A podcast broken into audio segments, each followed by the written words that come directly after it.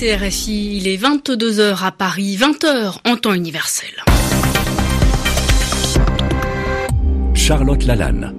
Bonsoir à tous, bienvenue dans votre journal en français facile. À mes côtés pour le présenter Namouri Dosso. Bonsoir Namouri. Bonsoir Charlotte, bonsoir à tous. À la une de l'actualité ce soir, la police sri-lankaise annonce la mort du cerveau présumé des attentats de dimanche.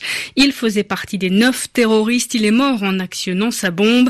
Sur place, l'enquête continue et on en sait un peu plus sur le profil des assaillants, un profil qui étonne, vous l'entendrez. Cet appel des Nations Unies au Bangladesh, il faut absolument continuer à subvenir aux besoins des Rohingyas. Cette minorité musulmane a fui la Birmanie face à la répression de l'armée. 900 000 personnes sont réfugiées au Bangladesh depuis deux ans. Et puis à la une également la Syrie à court d'essence. Les autorités sont obligées de restreindre les distributions à la pompe. Le pays est asséché à cause des menaces de sanctions des États-Unis aux fournisseurs de pétrole.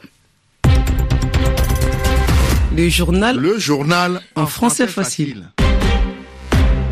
Il est présenté comme la tête pensante des attentats au Sri Lanka. Zaran Hashim est mort selon la police. Il faisait partie des kamikazes, c'est-à-dire de ceux qui se sont fait exploser. C'était dimanche dernier. Quatre hôtels et trois églises étaient attaqués en pleine messe de Pâques. Selon les autorités, il y avait neuf terroristes, huit ont été identifiés et ils partagent une trajectoire commune, des milieux aisés, des études supérieures. Deux d'entre eux sont même des frères d'une famille de riches industriels de Colombo, la capitale. Notre envoyé spécial au Sri Lanka, Sébastien Farsi, s'est rendu dans leur principale usine. C'est un énorme entrepôt en plein air situé dans la banlieue nord-est de Colombo. De gros câbles et des transformateurs électriques jonchent le sol. Cette usine de la famille Ibrahim travaillait le cuivre et c'est sous cette couverture que les deux fils devenus islamistes auraient fabriqué certaines bombes utilisées pour les attentats de dimanche. Dans l'atelier de bois voisin, un des travailleurs se souvient d'hommes distants mais très riches. Nous les voyons passer dans une BMW. Il y a trois mois, ils ont construit de nouveaux étages pour leur usine et cela a endommagé notre mur. Dès qu'on leur a signalé, ils ont refait tout notre mur avec un béton bien meilleur que ce que nous avions. Cela a dû leur coûter des millions. L'implication de cette famille a choqué tout le Sri Lanka. Le père, Mohamed Ibrahim, est l'un des plus grands exportateurs d'épices du pays, bien introduit dans le milieu économique. Et ses deux fils ont étudié à l'étranger.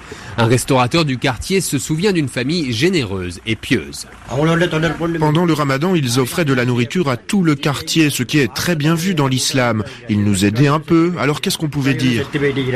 La police a arrêté plus d'une dizaine de personnes dans ce quartier, mais la population demande maintenant qu'elle enquête sur les possibles protections politiques dont ces riches entrepreneurs ont pu bénéficier.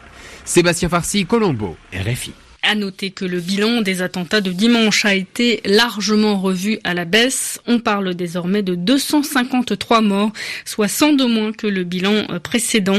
Il semblerait que des personnes aient été comptabilisées deux fois. Donald Trump fait une croix sur le traité concernant les commerces des armes. Il vient d'annoncer le retrait des États-Unis de cet accord signé en 2013 par son prédécesseur Barack Obama. Le président américain n'avait pas choisi son lieu au hasard pour cette annonce puisqu'il l'a faite lors d'un rassemblement du lobby américain des armes à feu, la NRA. Direction le Bangladesh à présent, Charlotte, où plus de 900 000 Rohingyas sont toujours réfugiés. Les Rohingyas, c'est cette minorité musulmane de Birmanie, une population poussée à l'exil en 2017 face à la répression sanglante de l'armée. Deux ans plus tard, ils vivent toujours dans des camps au Bangladesh, dans l'espoir d'un retour proche. Pour le moment, leur euh, rapatriement est trop dangereux, mais le Bangladesh commence à s'impatienter. L'ONU appelle le pays à continuer son aide aux réfugiés. Ce vendredi, des hauts responsables des Nations Unies se sont rendus sur place. Précision à Rangoon de notre correspondante Sarah Bakalolo. Les Nations Unies continuent de travailler pour permettre un retour sûr et durable de la minorité des Rohingyas en Birmanie. Voilà ce qu'ont assuré au Bangladesh les hauts responsables de l'ONU, dont Philippe Grandi, le haut commissaire des Nations Unies pour les réfugiés. Des mots pour rassurer un pays qui en février déclarait ne plus être en mesure d'accueillir des Rohingyas fuyant la Birmanie voisine. Le Bangladesh qui se montre réceptif en ayant de l'empathie envers une minorité persécutée, en paye-t-il le prix? S'était demandé son ministre des Affaires étrangères au Conseil de sécurité de l'ONU. Mais côté birman, aucun progrès n'a été fait pour permettre un retour des Rohingyas en sécurité dans l'état de l'Arakan, où les accès des Nations Unies sont restreints. Devant des camps de réfugiés surpeuplés, le Bangladesh plaide donc pour le déplacement de 100 000 d'entre eux vers une île reculée au large des côtes du pays. Contacté, l'ONU n'a pas souhaité indiquer si le sujet avait été évoqué lors de la rencontre avec la première ministre, un projet en tout cas critiqué par de nombreuses ONG en raison de l'isolement de cette île et des menaces d'inondation. Sarah Rangoon, RFI. RFI, il est 23h et 5 minutes à Alep en Syrie. C'est une image banale ces dernières semaines dans le pays. Des files de voitures sur plusieurs centaines de mètres devant les stations essence. Après huit ans de guerre, le pays fait face à un nouveau fléau, la pénurie d'essence. Il faut dire que le secteur pétrolier a été largement affaibli par le conflit, mais une décision a asséché les pompes. La menace brandie par les États-Unis.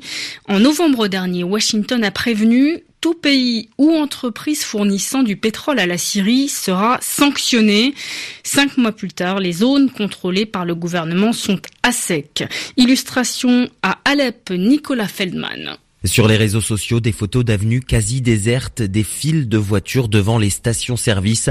Alep tourne au ralenti. Monseigneur Tobji, évêque maronite de la ville. Les gens sont très démoralisés. Vous trouvez les rues sont vides de voitures, l'autocar ne passe plus pour prendre des élèves, des marchands qui ont fermé leur atelier, voilà. Comme dans le reste du pays, les Alépins sont soumis à un rationnement sur l'essence, 20 litres tous les 5 jours par conducteur. On va à pied et aux bicyclettes. Nous épargnons le mazout pour les générateurs. On reste un peu sans électricité pendant le jour.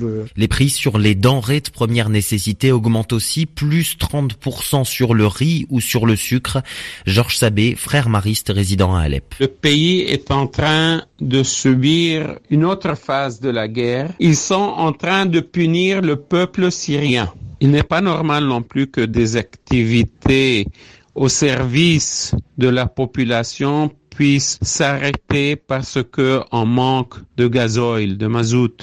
Et pour tenter d'alléger quelque peu la pression, le gouvernement a annoncé la semaine dernière la reprise de l'activité de la raffinerie de Bagnas à l'ouest du pays. Nicolas Feldman, Beyrouth, RFI. L'Algérie toujours debout contre le régime. Pour le dixième vendredi d'affilée, des rues noires de monde à Alger, la capitale, mais aussi à Oran, Constantine. Les manifestants maintiennent la pression pour réclamer la chute des figures du système Bouteflika, resté au pouvoir après la démission du président le 2 avril dernier. Après les annonces d'Emmanuel Macron, l'heure de la concrétisation en France, le gouvernement a du pain sur la planche.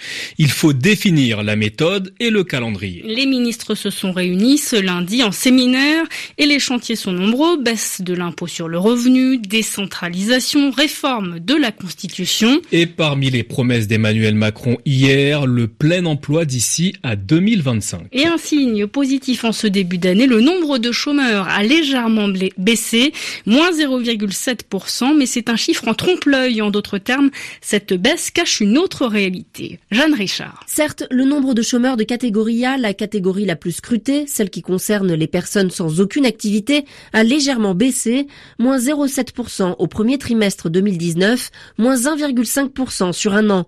Une embellie à relativiser. En effet, le chômage des catégories B et C, lui, augmente. Il concerne les personnes ayant une activité réduite, qui ont des petits boulots, précaires, intérimaires, CDD, temps partiel, etc.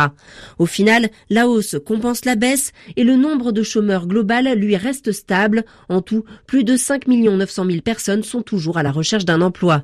Dans son enquête sur les besoins de main-d'œuvre, Pôle emploi ouvre cependant de belles perspectives. Les intentions d'embauche sont en forte hausse, plus 15% pour 2019, soit près de 350 000 projets de recrutement supplémentaires. Mais on est encore bien loin de l'objectif du plein emploi fixé ce jeudi à l'horizon 2025 par Emmanuel Macron lors de sa conférence de presse. Et si on compare les créations d'emplois ces 18 derniers mois, le chef de l'État fait d'ailleurs moins bien que son prédécesseur François Hollande sur la même période de son quinquennat. Et puis en football, l'ouverture de la 34e journée de Ligue 1 ce soir. Bordeaux mène 2 à 1 à domicile face à Lyon. Fin de ce journal en français facile. Merci Namouri Dosso. Merci à vous.